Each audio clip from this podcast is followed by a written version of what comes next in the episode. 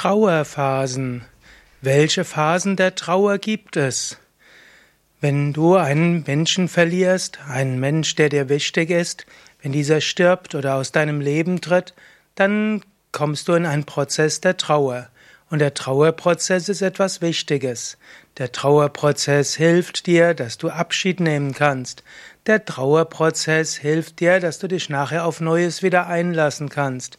Trauerprozess hilft, dass du letztlich wieder gut mit dem Leben zurechtkommst.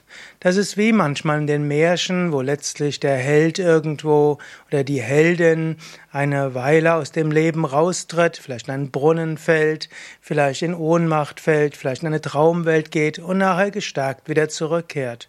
Und so kann der Trauerprozess durchaus den Menschen aus dem Leben herausbringen, in intensive Erfahrungen hineinbringen und nachher wieder von neuem stärken. Und so gibt es verschiedene Modelle von Trauerphasen. Und ich greife gerne ein Modell auf von Verena Kast. Die, es gibt noch andere Modelle, aber es gibt dort letztlich verschiedene Trauerphasen, die erste ist dann Leugnen, das ist der erste Schritt. Der zweite ist die Phase der chaotischen Emotionen. Die dritte ist die Phase der Lähmung und Antriebslosigkeit. Die vierte Phase ist manchmal die Phase der Idealisierung und die fünfte ist die Wiederteilnahme am normalen Leben. Diese Phasen müssen nicht immer genauso sein, aber hm, es gibt diese Phasen. Also der erste Schritt, die erste Phase der Trauer ist oft das Leugnen. Also wenn jemand stirbt, dann sagt man, er ist nicht wirklich gestorben. Und man denkt manchmal, jetzt spricht er zu einem. Im Yoga gehen wir sogar von Reinkarnation aus. Also es, wir sagen sogar, wenn Menschen, wenn sie einen Menschen verloren haben, diesen Menschen sehen, dann ist er ihnen vielleicht tatsächlich erschienen. Und so haben die Menschen eine Weile das Gefühl, der Verstorbene ist weiter bei ihnen. Aber es ist noch ein gewisses Leugnen, denn von der physischen Ebene wird der Mensch verschwinden, auch wenn man ihn vielleicht nach dem Tod wieder trifft. Danach folgt der zweite Schritt, und das ist die Phase der chaotischen Emotionen. Chaotische Emotionen heißt manchmal tiefe Trauer und dann Ärger, wieso hat er mich jetzt verlassen? Oder auch Wut oder dann auch irgendwie Freude und Erleichterung, jetzt kann man ein neues Leben haben und so äh, wechselt sich das alles ab. Also diese Emotionen sind dort diese Phase der chaotischen Emotionen. Die dritte Phase der Trauer ist die Phase der Lähmung und der Antriebslosigkeit. Das heißt, irgendwo nichts mehr machen können, Leben hat keinen Sinn, man zieht sich in sein Schneckenhaus zurück und will nichts anderes mehr machen. Und dann folgt die nächste Trauerphase, das ist die Idealisierung desjenigen, den man verloren hat. Plötzlich war der nur noch gut, plötzlich war der der Beste, plötzlich war alles fantastisch. Wenn diese Phase vorbei ist, dann kommt oft die Wiederteilnahme am normalen Leben. Es folgt die Integration in den neuen Alltag und dann vielleicht eine neue Stufe des Lebens, vielleicht eine neue Tatkraft, etwas Neues, was ins Leben treten kann. Diese Trauerstufen sind natürlich nicht immer genau so. Und es gibt auch unterschiedliche Modelle des Trauerprozesses und der Trauerphasen. Aber das ist so eines der Modelle.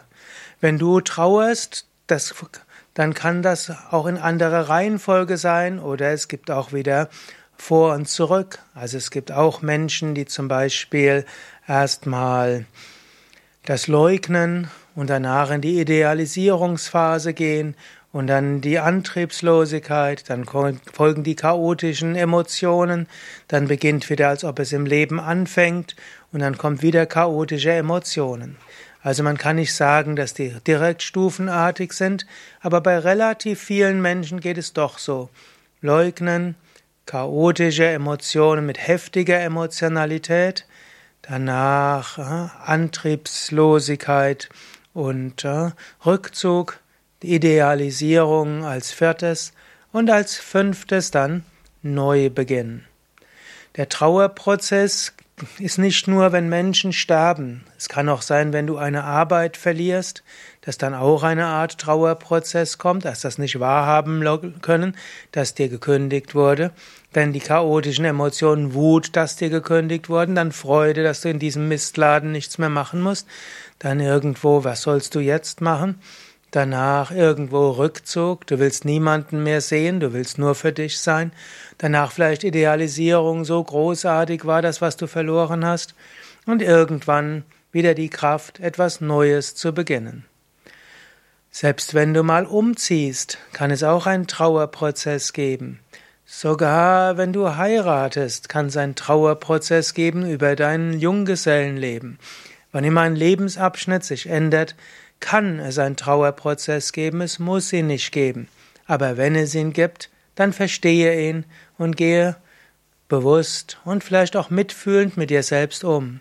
Und wenn ein anderer Mensch in dein Leben tritt und du dann und irgendwie hattet ein großartiges Zusammenkommen und dann merkst du, der andere wird plötzlich traurig, zweifle nicht an seiner Liebe, er trauert, geht vielleicht durch einen Trauerprozess, durch verschiedene Trauerphasen des alten Lebens. Wenn man sich Zeit gibt zu trauern, dann hilft es, dass das Neue ins Leben treten kann. Aber wir können nicht sagen, dass für alle es die gleichen Trauerphasen gibt oder geben muss. Ich kannte auch Menschen, die zum Beispiel einen Elternteil verloren haben, ohne dort irgendwie großartig zu trauern. Man sollte den Menschen jetzt nicht vorwerfen, dass sie leugnen oder verdrängen.